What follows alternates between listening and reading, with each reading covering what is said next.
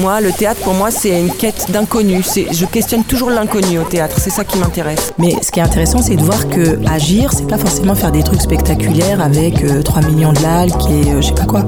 Agir, c'est faire des trucs que nous, on pense euh, importants. C'est ça le truc. De, ouais, ce qui s'appelle très humblement l'éducation populaire. Quoi. Moi, j'ai besoin d'apprendre et j'apprends jamais mieux qu'avec d'autres gens. Ça n'engage à rien.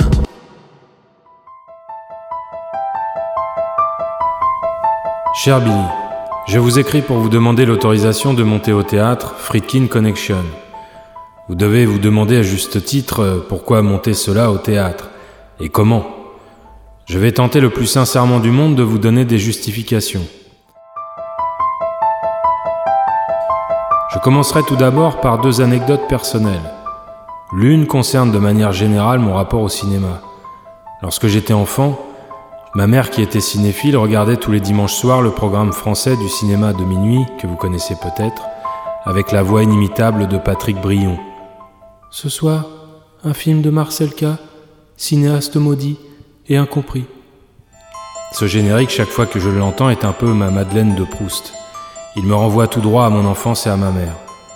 Dans les logements que nous occupions avec elle, ma chambre, bien souvent, jouxtait la salle où elle regardait ce programme et chaque dimanche soir, couché dans mon lit, je visionnais le film mentalement, uniquement grâce à la bande son.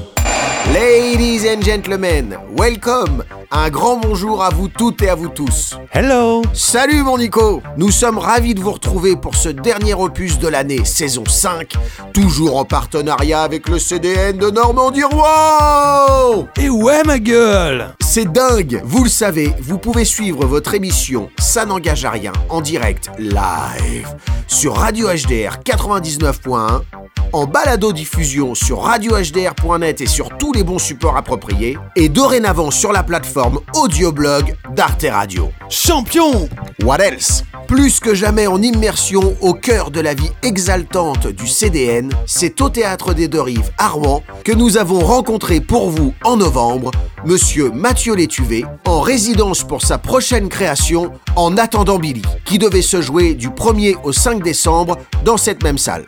Mesures sanitaires obligent, les représentations au CDN ont été reportées au 25 et 26 juin prochain à l'EMS de Mont-Saint-Aignan. Ah non Bon bah, y a pas d'émission alors? Mais si, mon Nico Car si tu ne peux pas venir au théâtre, le théâtre viendra à toi.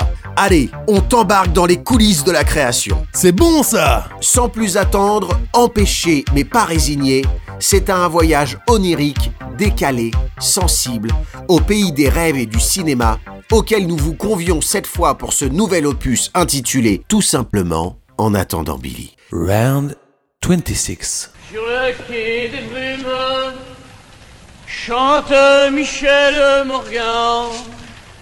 Et ses yeux sont charmants, comme disait si bien Jean. Cinéma, cinéma, ça, ça, de film en film. Cinéma, cinéma.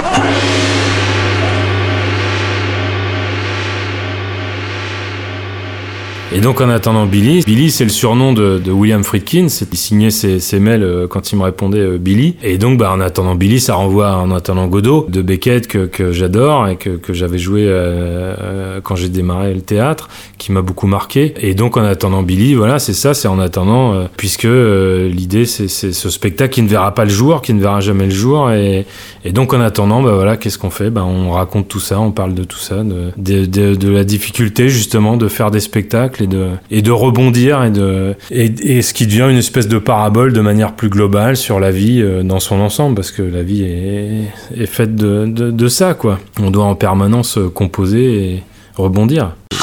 Bonjour, je m'appelle Mathieu Létuvé, je suis responsable artistique de la compagnie Caliban Théâtre, metteur en scène, euh, auteur et comédien. Au début, euh, je voulais adapter les mémoires du cinéaste William Friedkin, qui a réalisé notamment le film L'Exorciste, euh, le plus connu, euh, French Connection. Et donc j'avais découvert ses mémoires il y a quelques temps, qui a été édité.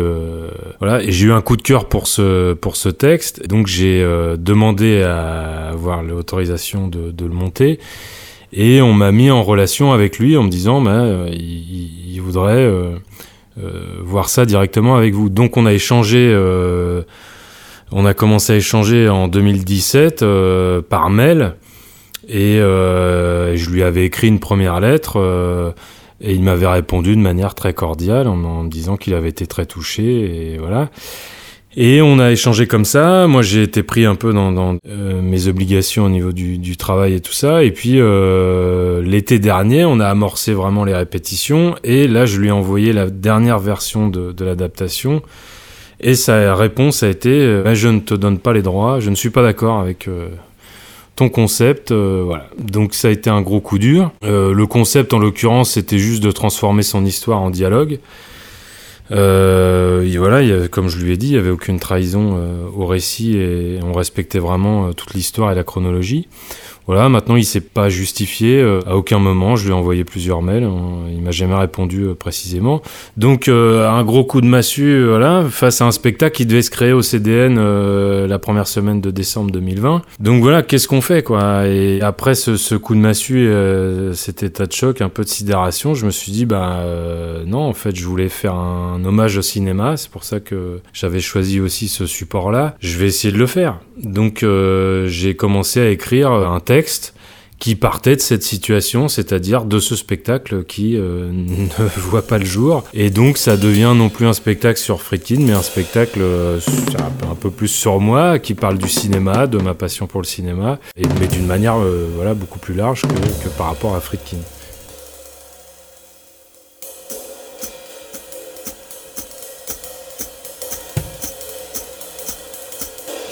J'ai voyagé ainsi pendant toute mon enfance dans ce pays imaginaire, à travers cette magnifique histoire du cinéma. Je me projetais mes propres films. Je ne sais pas si mon amour pour le cinéma vient de là, mais il est, je crois, indissociable de cette soif d'images et de sons que j'ai toujours eue. L'autre anecdote vous concerne indirectement. Je ne sais plus trop à quelle époque, peut-être avais-je entre 10 et 12 ans, ma sœur me montra le film L'Exorciste, qui me traumatisa quelque peu. Pendant plusieurs jours, au moment de m'endormir et de fermer les yeux, à nouveau livré à mes projections intérieures, le visage de cette petite fille possédée et défigurée m'apparaissait et me hantait. À tel point que ce film, je n'ai pu le redécouvrir qu'il y a peu. Ça n'engage à rien. Pourquoi cet enfant? Ça n'a pas de sens.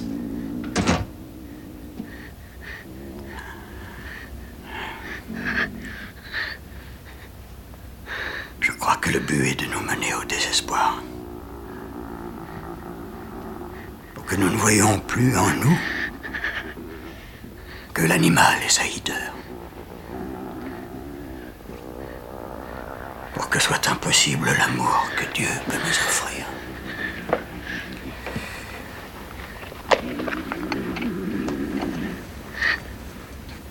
Vous voulez bien m'excuser, Damien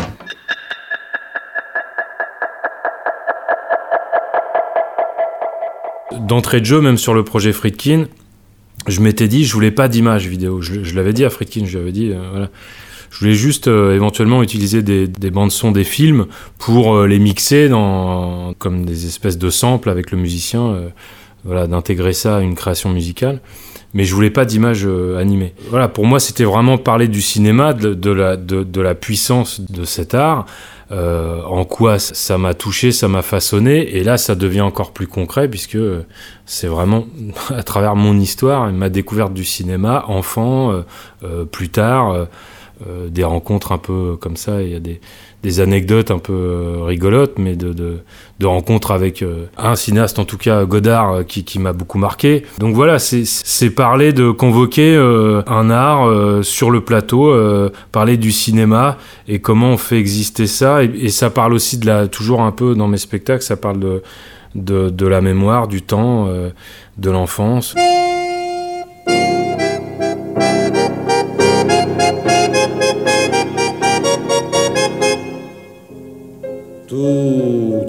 De décor. Changer de lit, changer de corps. À quoi bon?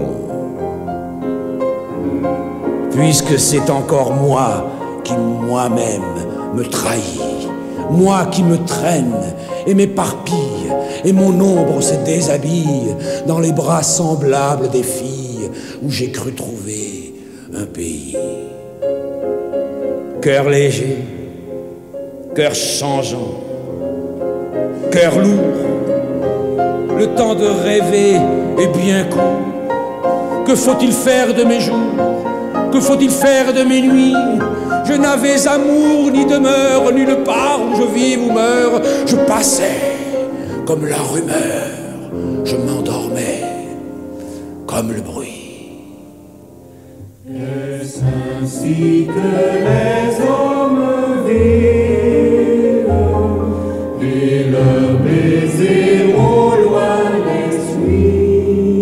Oh bah oui, moi il y a toujours, y a toujours une, une dimension un peu euh, mélancolique. Il y a un film qui est un peu euh, central comme ça dans les références, c'est- c'est 8 et demi de Fellini. Et justement une espèce de mise en abîme comme ça sur la création en train de se faire ou du, du, du film impossible qui, qui ne va pas se faire. euh, Et puis euh, une retraversée comme ça, une espèce de bilan de vie, de carrière. Euh, c'est aussi peut-être un endroit où je suis. Et un retour comme ça sur, euh, sur le passé, sur l'enfance, quelque chose... enfin tout se tient toujours un peu quoi. Moi c'est ce qui m'intéresse chez les grands artistes, c'est que... Euh, c'est quelque chose qui à la fois euh, creuse en permanence euh, l'écriture, que ce soit à travers le cinéma, la littérature ou le, théâtre, mais en même temps c'est quelque chose qui on parle de soi quoi, on parle de il y a une dimension très intimiste quoi, très personnelle qui vient nourrir la démarche. Monsieur Harpeau. Marcel K. est accusé d'avoir voulu adapter au théâtre les mémoires d'un célèbre cinéaste, que nous ne nommerons pas. Celui-ci a finalement refusé à Marcel K. les droits d'adapter son texte. Marcel K. doit par conséquent rendre des comptes concernant ce projet qui devait avoir lieu ici même à cet instant précis en lieu et place de ce procès. Il doit rendre des comptes à toutes les personnes qui se sont retrouvées impliquées dans cette affaire et qui ont subi un préjudice d'une manière ou d'une autre. Il doit rendre des comptes au public, venu ce soir dans l'espoir de découvrir la vie fascinante et trépidante de ce cinéaste très connu, notamment pour un chef-d'œuvre du cinéma d'horreur que nous ne citerons pas non plus. Il doit rendre des comptes à ses producteurs, principalement celui qui devait coproduire et accueillir ce soir la création de ce spectacle. Il doit rendre des comptes au service public qui finance son travail avec des fonds publics. Il doit rendre des comptes à son équipe ici présente. Enfin, Marcel K. devra se justifier sur son comportement général dans le travail mais aussi dans la vie, si l'on considère celle-ci comme une chaîne de causalité où chaque acte a eu son importance dans l'aboutissement de la situation qui nous préoccupe. Marcel K. a-t-il été intègre et professionnel? A-t-il fourni un travail satisfaisant? Quelles sont la moralité et les qualités d'artiste de Marcel K? Pourquoi en sommes-nous arrivés là?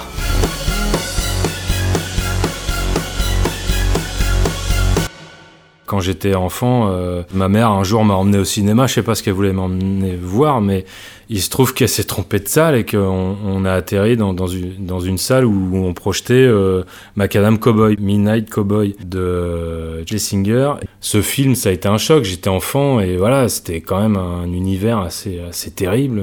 Avec ce personnage de Dustin Hoffman qui joue un, espèce de clochard et qui va mourir à la fin, euh, voilà, de manière euh, très très dure. Et ce film m'a- vraiment marqué, quoi. Ça a été, euh, je pense, ouais, la porte d'entrée dans, ces univers-là, avec ces, comédiens fantastiques, quoi, qui sont incroyables.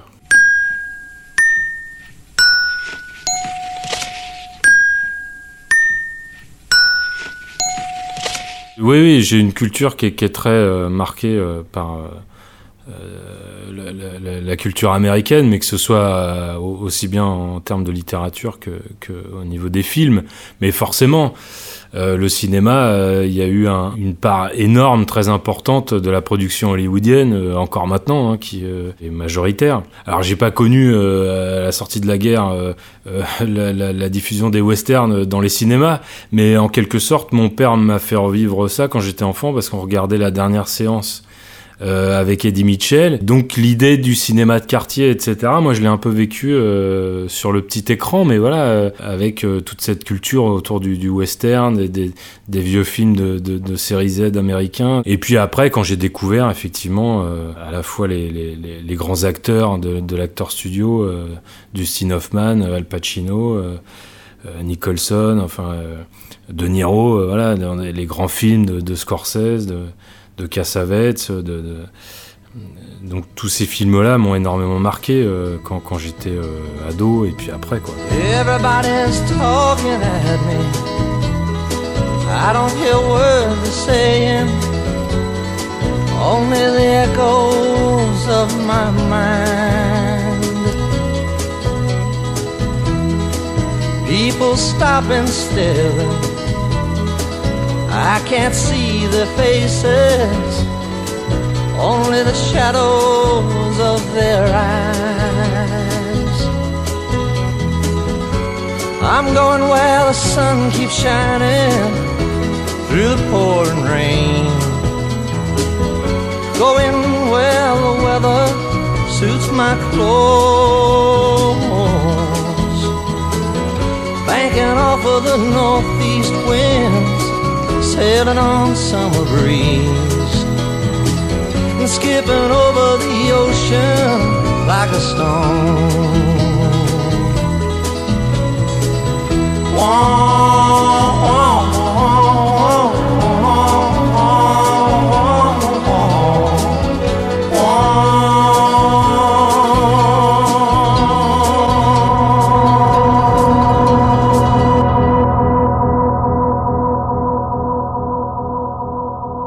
un DEA d'histoire. Et en fait euh, c'était une manière de, de raccorder parce que j'avais un bac audiovisuel euh, que j'avais fait au lycée Corneille euh, et au début je voulais faire du cinéma. Donc euh, et je me suis retrouvé voilà dans la filière histoire et j'ai essayé de raccorder euh, sur les histoires du cinéma de, Godard qui a qui, l'avait sorti euh, peu de temps avant et qui était comme ça une somme un, espèce de truc un peu testament une somme de de sa, vision de l'histoire du cinéma qui mêlait comme ça des images d'archives, des images de, films de fiction euh, et encore une fois quelque chose de très personnel. C'était l'idée de croiser comme ça l'histoire, la discipline qui m'intéressait beaucoup avec euh, avec le cinéma. Euh, d'où- vient cette passion et pourquoi C'est d'ailleurs ce que disait Friedkin dans sa, je vais raccorder sur lui, mais dans sa dans son autobiographie, ce qui m'avait touché quand il dit lui quand il découvre le cinéma à travers Citizen Kane de Wells et qu'il prend conscience euh, de la force euh, unique de ce média, c'est-à-dire que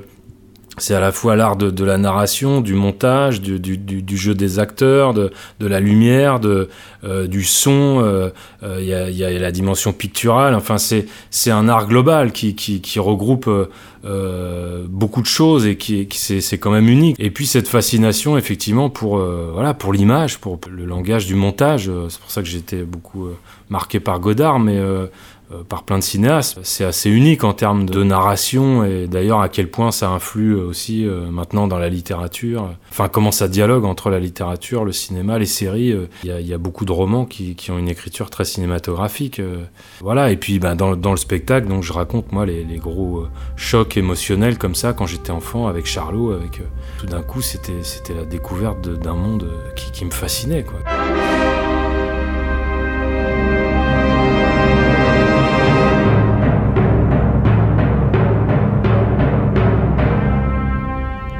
Le cinéma, Marcel, filme la mort au travail. Le cinéma substitue à notre regard un monde qui s'accorde à nos désirs. La photographie, c'est la vérité. Le cinéma, c'est 24 fois la vérité par seconde. Oui, le cinéma, c'est le montage, Marcel. C'est créer une troisième image avec deux. Un film, c'est x plus 3 égale 1. x est égal à moins 2. Quand on fait télescoper deux images pour en trouver une troisième, il faut en supprimer deux. C'est la clé du cinéma, mais il ne faut pas oublier la serrure. Le montage court, Marcel, après l'image ou le film impossible, l'invisible et le visible, l'image cache chère à Bazin, la dialectique du montage eisensteinien, le montage vérité, le ciné-œil de Tsika Vertov. C'est la vérité qui lutte avec la fiction, ou plutôt la fiction qui prend le pas sur l'histoire et la réalité. Tu as vu tout ça, je crois, dans mes histoires du cinéma avec un S.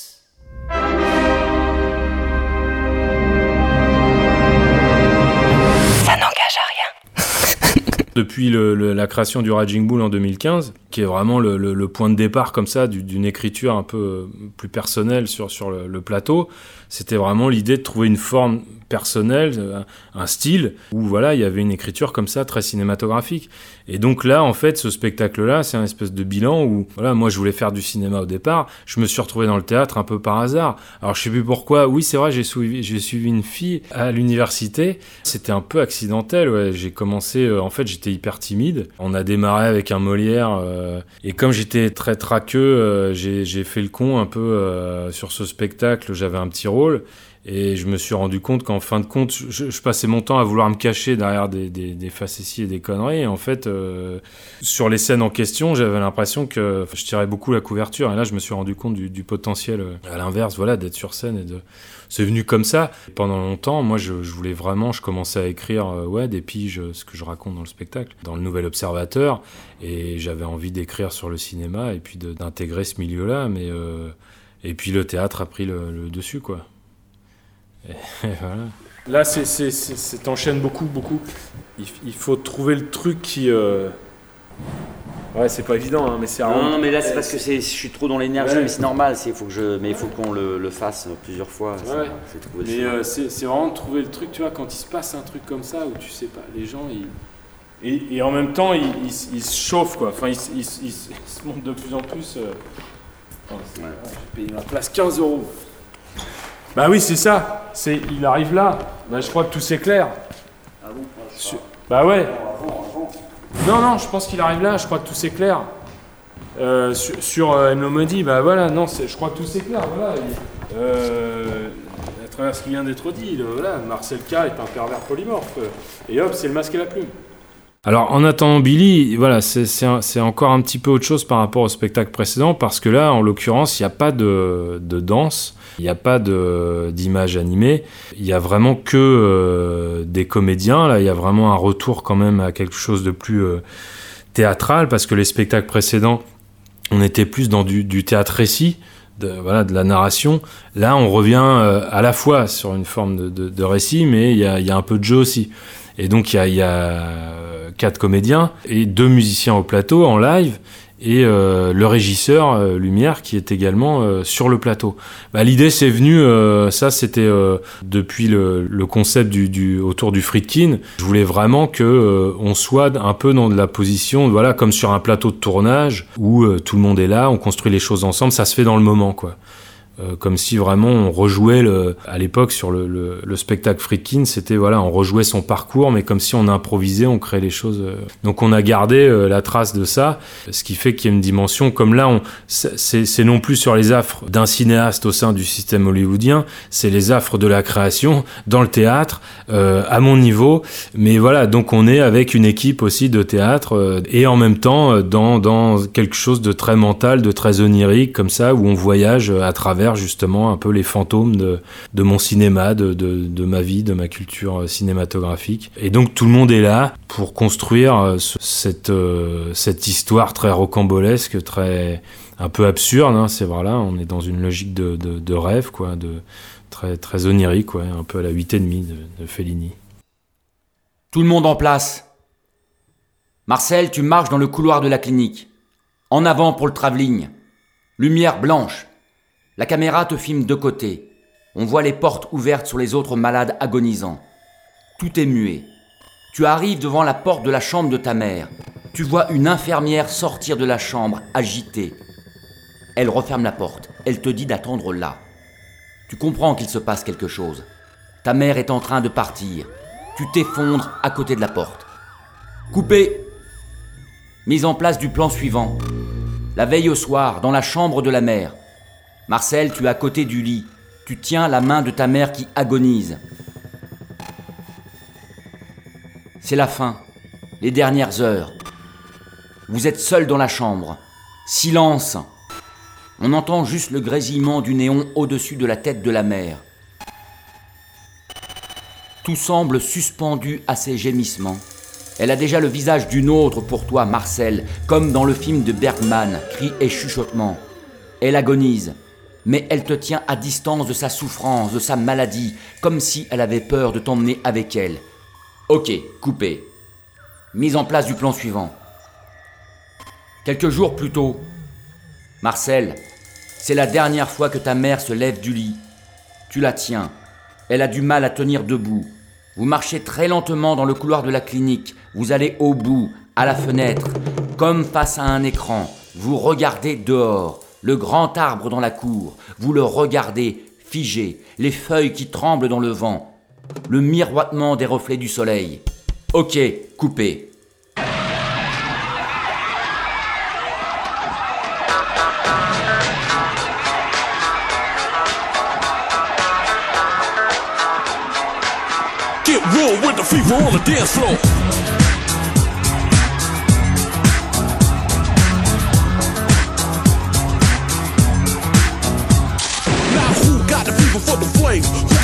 That I flex on the track? Conclusion rampage. Ricky Rick on point with the knife I stop for my lip. That be rolling the mad joints. So put your hands in the air. Cause there's a party over here. So grab yourself a beer. And we can get our fever on. I'm with it. So let me put my big brown fever on. I'm coming with the disco. I can flip so. I'ma drop a solo tip. Something for the honeys in the crowd. Let me hear it. So I can turn the party out. Till tomorrow afternoon. Cause when I grips my stills, no one leaves the room. So tell me, can you feel the mask girls coming with the fever, fever, fever?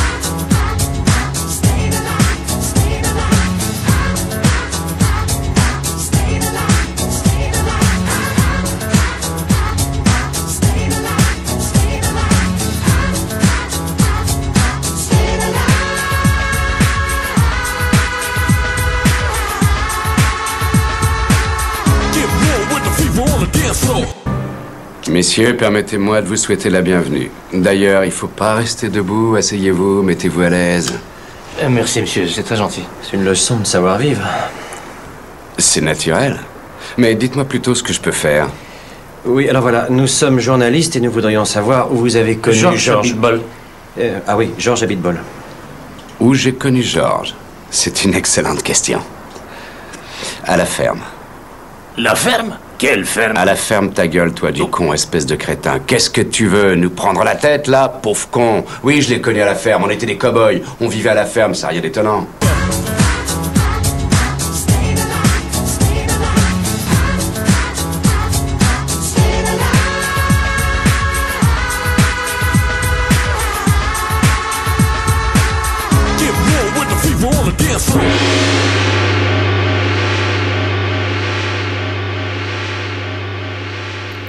Ce qui m'importe toujours, c'est de trouver un espèce de chemin émotionnel. Voilà, c'est ça. Et donc, après, chaque projet est différent. Le Raging, il y avait la structure. C'est un, texte que j'ai adapté, c'était la- l'autobiographie de La Mota. Moi, il y avait quelque chose d'un point de vue dramatique qui était hyper fort, donc ça, c'était clair dans ma tête. Euh, sur la route de poussée, c'était une adaptation très libre euh, du conte de Perrault, mais là je suis parti pareil en roue libre sur, sur le mode euh, très onirique et, euh, et, en plus je l'ai écrit en deux temps. Donc euh, le ML King, je me suis servi de, de, de, de, de plein de choses, mais j'avais l'idée du montage comme ça, euh, polar, et de reconstituer le parcours des deux pour, pour se retrouver au moment fatidique. C'est un peu en fonction de chaque projet. Et là, le point de départ, j'ai commencé à écrire tout bonnement. Je me suis dit, voilà, il faut que j'écrive un truc. Et donc, je pars de cette situation où je me retrouve justement euh, à devoir créer un spectacle. Et donc, face à une espèce de, tribunal intérieur euh, où, justement je dois rendre des comptes puisque ce spectacle était programmé, que j'avais euh, pris des engagements auprès de, plein de gens, de l'équipe, de, des producteurs, du CDN de Rouen, etc. Et donc, voilà, bah, tu dois rendre des comptes, tu dois produire quelque chose. Et ça part de ça. La situation part de ça. Le procès euh, de Kafka, ça démarre comme ça. Ce type, tout d'un coup, il y, a- des inspecteurs qui débarquent et on saura jamais au final euh, sa culpabilité, à quoi ça renvoie, etc. Mais il devra tout le temps justifier et, de son innocence et euh, prouver son voilà. Et donc il y a une espèce de truc absurde comme ça où moi je me suis retrouvé dans cette situation effectivement un peu compliquée où dans un premier temps, Frikin m'avait encouragé, m'avait avait semblé me laisser une grande liberté et, au final, très peu de temps avant la création, ne pas les droits. Donc euh, c'est comme si on se retrouvait un peu à nu, euh, effectivement. euh, c'est toujours le cauchemar du comédien. De... Souvent, on fait ce rêve-là, on, on va jouer, on arrive sur le plateau et puis on connaît pas le texte. Et ben, c'est cette situation-là. Donc, il y a un côté Kafka, il y a un côté euh, qui, devient voilà une espèce de parabole plus plus globale sur euh, sur la vie. C'est-à-dire que euh, on est quand même souvent confronté à des situations comme ça où on doit on doit en permanence justifier de, de sa qualité d'artiste ou dans d'autres métiers, mais de, de, on doit tout le temps en permanence se, se justifier, enfin se jouer des coups, ou, voilà, ou essayer d'avancer. Donc ça raconte un peu tout ça aussi, quoi.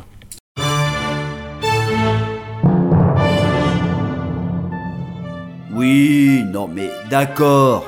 Chez les grands peintres ou les grands cinéastes, euh, leur psyché, leur personnalité, leur style s'incarnent incontestablement dans chaque plan, chaque coup de pinceau, chaque interstice du montage ou de la qualité d'une image, révélant à la fois la force du langage qu'ils utilisent, la vérité du monde qui les entoure, en même temps que leur propre psyché.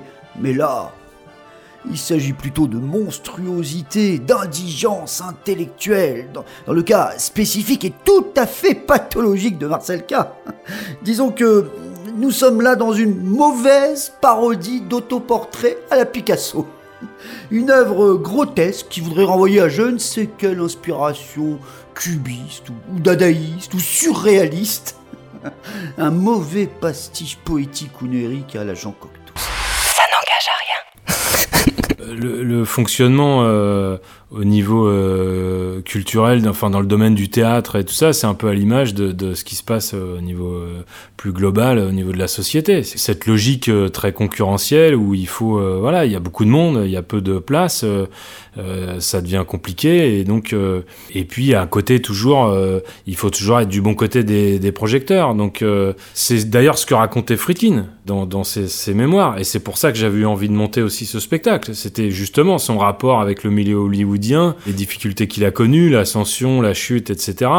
Ce qu'il racontait, qui, qui est arrivé d'ailleurs à, à- d'autres grands cinéastes, euh, voilà, qui, qui ont connu des, des, des moments de gloire et puis derrière des, un abîme comme ça d'anonymat. Enfin après, donc c'est c'est très compliqué. Mais c'est vrai que on est confronté à ça en permanence. Donc il y a un côté aussi euh, sportif. C'était aussi déjà un peu le, le cas dans, dans Raging Bull, moi, ce qui m'intéressait, c'était voilà cette dimension de vouloir comme ça. euh, effectivement, euh, avec la Mota, d'accéder au titre de champion du monde. Et lui, dans son histoire, voilà, qui est confronté à, la mafia au départ pour, pour accéder. euh. Oui, ça parle de, cette réalité-là aussi, que les gens euh, ignorent peut-être un peu aussi. Enfin, je sais pas, souvent on a tendance à penser que les artistes, voilà, c'est- super. À partir du moment où on est sur les planches et tout, on devrait être content. Enfin, je veux dire, voilà, mais, mais, mais c'est quand même un milieu qui est, qui, est, pas facile, quoi, non plus. Et il faut.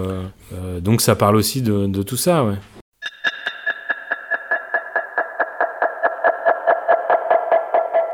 Je m'en suis rendu compte au fur et à mesure de- quand on a démarré les répétitions, mais c'est vraiment une histoire de voix, de voix intérieure, et, voilà, et c'est comment justement l'enjeu de cette pièce, j'ai réalisé ça, c'est comment arriver à maîtriser, à apprivoiser toutes ces voix intérieures, que ce soit la voix euh, du commandeur justement euh, qu'incarne là pour le coup Friedkin, euh, du père, ou la voix de la mère, ou la voix de, euh, c'est un peu toutes ces voix comme ça qu'on essaie comme ça en permanence toute sa vie de, de, de, de- d'apprivoiser pour arriver à avancer et puis à, prendre confiance et puis à se libérer justement et, c'est vraiment ça se termine un peu là-dessus le, le spectacle.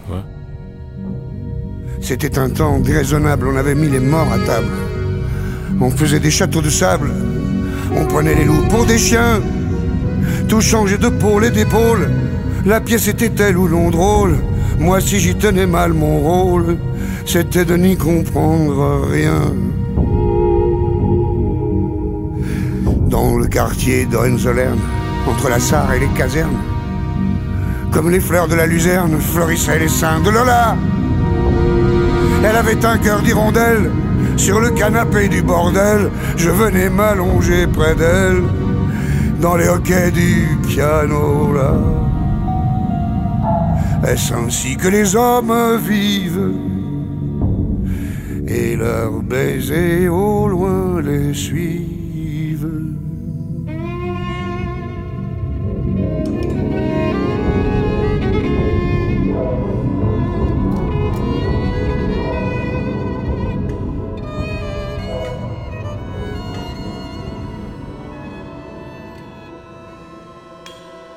L'image qui m'a le plus inspiré et qui est devenue iconique vient d'une peinture que j'avais vue au musée d'art moderne de New York. L'Empire des Lumières de René Magritte. Magritte a fait plusieurs versions de cette peinture sur une période de 8 ans, mais celle qui force le plus mon admiration est celle qu'il a peinte en 1954 et qui est exposée au musée des beaux-arts de Bruxelles. Cette peinture représente une maison sombre dans une rue tranquille à la tombée de la nuit. Au deuxième étage, une douce lumière émane des fenêtres de la chambre. D'autres fenêtres sont visibles, mais leurs volets sont fermés, et il n'y a pas de porte d'entrée. Au-dessus, il fait jour, et des nuages flottent dans un ciel bleu. Dans la rue, devant la maison, se trouve un unique réverbère. Mais la version de 1954 montre des reflets pluvieux de la maison et du réverbère. Il n'y a aucun être humain dans cette peinture. J'ai commencé à recomposer cette image dans mon esprit. Je voyais une lumière puissante s'échapper de la fenêtre de la chambre de Reagan pour tomber sur la silhouette d'un personnage se tenant debout à côté du réverbère. L'homme, ce serait le père Mérine arrivant dans la maison de Georgetown. La peinture de Magritte est un bon exemple de la manière dont il juxtaposait des objets réalistes, mais qui n'avaient aucun lien entre eux. Dans le film, c'est devenu une vraie maison, dans une vraie rue, avec dans la chambre à l'étage, une jeune fille qui est possédée par un démon. Pour moi, ce spectacle est vraiment à l'image de, ce qui se passe euh, à tout point de vue. C'est-à-dire que c'est la première fois où je, je, je sais pas trop. euh, Enfin, je sais pas où je vais. Euh, oui, c'était un espèce de, de, de, de saut dans le vide comme ça et de, de en fin de compte, euh, je pense que j'ai jamais été aussi loin dans la dimension de choses très. Il y a des choses très très personnelles, il y a des choses très que je suis content d'ailleurs d'arriver à traiter de manière, euh, je pense, assez pudique, euh, mais qui pour moi ont été euh, très très importantes dans ma vie, rapport avec ma mère et, notamment à, sa- disparition. Mais pour le coup, c'est une espèce de d'ovni ce spectacle. Ça implose un peu à un moment. Et donc il y a quelque chose quand même qui renvoie aussi, euh, je pense, à tout ce qui se passe euh, de manière globale, c'est-à-dire euh, cette espèce de chaos comme ça environnant. Et malgré tout, on essaie de trouver un sens à l'intérieur de ça et on essaie de, de, de garder un cap sur le plan personnel, quoi. Donc je crois que ça, ouais, ça fait peut-être écho à ce qui se passe aussi de manière plus globale. Et non, j'espère faire rire. L'enjeu pour nous, ça va être de- de- de- d'emmener dans cette direction-là. Mais euh, en même temps, voilà, moi j'aime bien quand, quand on passe par toutes les couleurs, par toutes les émotions, et donc c'est pas, c'est, j'aime bien que ce soit quelque chose qui est un peu sur le, qui soit un peu sur le fil, quoi. Mais l'idée, voilà, c'est, quand même par rapport à ce que j'ai fait avant, euh, on est plus, ouais, dans quelque chose euh, euh, qui va plus vers la comédie, ouais, vers le, le- le- le décalage, le, le burlesque. Il y a plein de références à des, scènes de films et à des, personnages de films euh, qui vont parler ou pas, mais euh, il y a des. Et puis la, la, scéno va être euh, pensée aussi par rapport à ça, quoi. Donc on est vraiment. voilà, quelque part quand même, moi ça, reste un, hommage au cinéma qui est très personnel.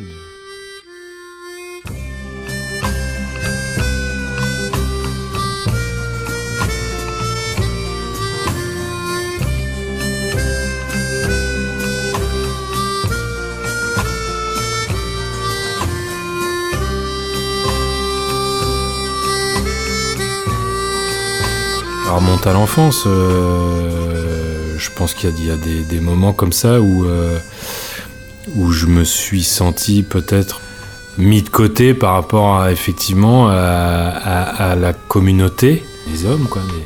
Et je crois que le théâtre, euh, ça a été une façon de, réintégrer ma place parmi mes semblables. Ouais, en quelque sorte de, de me retrouver aussi moi-même quoi. Mesdames et messieurs, avant de clore cet épisode et de vous laisser au conseil de lecture de Mathieu Létuvé et d'un extrait lu par la facétieuse et talentueuse Nadège Catolino, à qui je souhaite la bienvenue et que j'embrasse, merci. Je tiens à vous rappeler que le spectacle En attendant Billy est reporté au 25 et 26 juin prochain à l'EMS de Mont-Saint-Aignan. Mais d'ici là, vous pourrez aller les applaudir le 16 mars au Prisme d'Elancourt et le 18 mars à l'EFCM de Canteleu. On se retrouve sur place. Quant à moi, il ne me reste plus qu'à vous remercier mille fois pour avoir écouté cette émission. Émission conçue et présentée par Steve. Et à la technique, l'homme qui déroule le scénario de ma vie avec maestria, l'incroyable, le magnifique, le professionnel, Nicolas Leborgne. Big up à toi, mon pote. Et bonjour, hein Bien sûr, un grand merci à toute l'équipe du CDN, au top. Spécial dédicace à Charlotte Flamand et Raphaël Paresse, qu'on embrasse. Et évidemment, un très grand merci à Mathieu Létuvé pour son accueil, sa disponibilité, sa générosité, ainsi qu'aux comédiens Fabrice Gaillard et Stéphane Hervé, qui nous ont fait la gentillesse de partager avec nous des extraits de leurs textes. Merci les gars. À la musique, un énorme big up à messieurs Renaud Aubin et Bertrand Gélin pour le partage et la création des pistes musicales de la pièce diffusées dans cet opus. Longue vie à vous.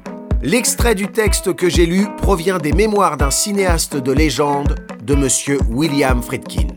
N'hésitez pas à réagir et à partager sur la page Facebook de l'émission. À très vite pour de nouvelles aventures, j'espère. Je vous souhaite les meilleures fêtes de fin d'année possibles et prenez soin de vous. Eh bien, puisque ça n'engage à rien, écoutez, Mathieu. C'est un roman, c'est La vie en sourdine de David Lodge.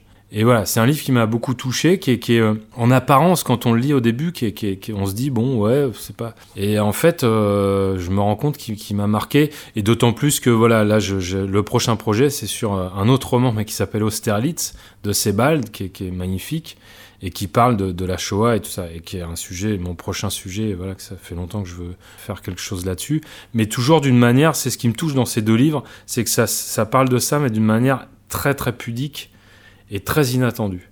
Donc c'est La vie en sourdine de David Lodge. Et en plus, en ce moment, j'ai des problèmes d'oreille, et peut-être c'est pour ça que je pense à ça aussi, mais... Les aveugles sont touchants. Les gens qui voient les considèrent avec compassion, se donnent de la peine pour leur porter assistance, les aider à traverser des rues passantes, les avertir des obstacles, caresser leur chien. Le chien, la canne blanche, les lunettes noires sont des signes visibles de leur infirmité qui suscitent un mouvement spontané de sympathie. Nous autres, durs de la feuille, ne disposons d'aucun signe de ce genre susceptible d'induire de la compassion. Nos prothèses auditives sont presque invisibles et nous n'avons pas d'adorable animal chargé de s'occuper de nous. Quel serait l'équivalent d'un chien d'aveugle pour un sourd? Un perroquet? Juché sur votre épaule, vous braillant dans l'oreille? Les gens qui ne vous connaissent pas ignorent que vous êtes sourd jusqu'au moment où ils essaient de communiquer avec vous pendant un certain temps, mais sans y parvenir. Et alors, ils éprouvent de l'irritation plutôt que de la compassion. N'insulte pas un sourd et ne mets pas d'obstacle devant un aveugle, dit la Bible. Allons, il n'y a qu'un sadique pour faire un croc en jambe à une personne aveugle, mais même Fred laisse éclater un merde alors quand elle ne parvient pas à se faire comprendre de moi. Les prophètes et les voyants sont parfois aveugles, Tirésias par exemple, mais jamais sourds. Imaginez-vous en train de poser votre question à la Sibylle et recevant pour toute réponse un Quoi? Quoi? Irascible.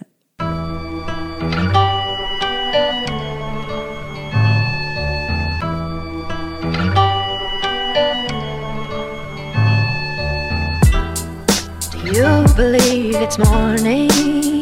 I'm alive, but that's the last thing on my mind. Do you believe it's morning? I'm alive, but that's the last thing on my mind. Uh, y'all see him in the street struggling, young, dumb, and thuggin', give a fuck about nothing. Stuck at rock bottom, trying to come up on something. Pumping from sundown to sun up, he hustling. Vision, my nigga, now get in where you fit in. And see prison as just a high cost of living, the life. Ante up, cause if you blow that dice on that OZ, Dorothy ain't going home tonight. That's on everything. Put it on the kids and the white. Been burying my folk ever since they raised the price on the coke. Searching for a quick antidote. More money, more problems to cope. Cope. You believe it's morning. I'm alive, but that's the last thing on my mind. Do you believe it's morning. I'm alive, but that's the last thing on my mind.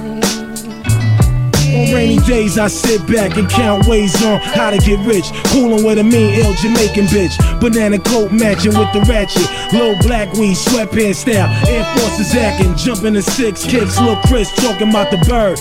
Float through your hood in the mean sense, that's giant. It's like the family that flipped on you for lying. Buried you alive, left your whole crying. We on your floor, look, more dogs. They ain't A either. I hope y'all niggas is on. And when we get there, all my niggas in the mix, yeah, Shalal legs. Diamond got me buying Louis Switch. Yo, those people say the clan was missing since I got dropped off a radio. Overnight, your whole style was bitten in the process. Everybody switched their names like what you call it, and he fast King James. It was the guards that rep that. Shark skin, dark skin bitches, Clarks and Dizzy left the game dizzy. Who got busy? That dancey shit slid through. We had to stay hood, cause that's what we been through. RZA came through, mastermind, got the cash from power. Poop the power past the divine. Classical rhymes, mathematical rhymes. Styles unbearable, now niggas with the radical shine. You believe it's morning. I'm alive, but that's the last thing on my mind. You believe it's morning. I'm alive, but that's the last thing on my mind.